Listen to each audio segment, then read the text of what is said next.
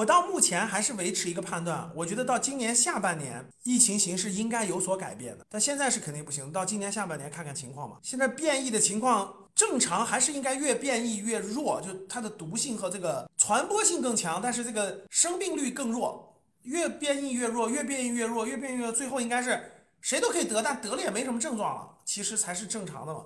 就是世卫组织不是也是这么说的吗？大致上也是希望是这样的。就越变异它越弱，越变异越弱，传染性强，但是病毒性越来越弱，越来越弱。就得了以后，反正大家都没感觉，都无症状，都没感觉，最后反正也没什么，没什么那啥的。极个别的有症状的，赶紧去医院，对吧？未来其实可能，可能大，可能也就是也这样的。是的，苏州，苏州又是新变种了，那可能就是那个 XE 什么的，就那个 XE。关键是后遗症啊，如果没啥后遗症，那无所谓啊，对吧？打得得一下，然后也没什么后遗症，关键是后遗症啊。现在很多国家，现在很多国家爆出来这个后遗症不是挺严重的吗？对吧？有的什么脑脑缩小了，有的什么那个没没味觉了，没嗅觉了，对吧？有有有后遗症啊，有的影响了这个什么，反正就是各个各的后遗症。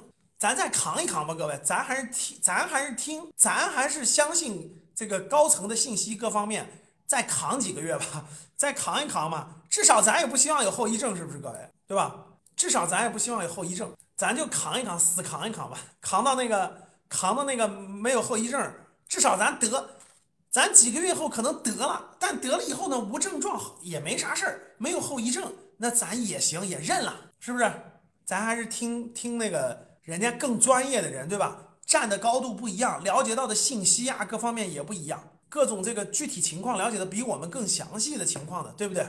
咱们也可以通过各种渠道看到那个网上也有一些海外华人，对吧？海外华人的一些言论，说是你你你你放开了是放开了，你得了的人得好多次，得一次又得第二次又得第三次，还得好多次，是吧？然后还有后遗症，那你说是吧？海外也有很多这种声音，说是是的，那英那英国法国那也是放开了，但是呢这个照样得照样得，而且得很多次，而且也要做测试啊什么等等的啊。其实啊，那个咱们还是相信高层比我们了解的更详细，对吧？专业人士比我们了解的更多。只能再坚持一段时间了，是吧？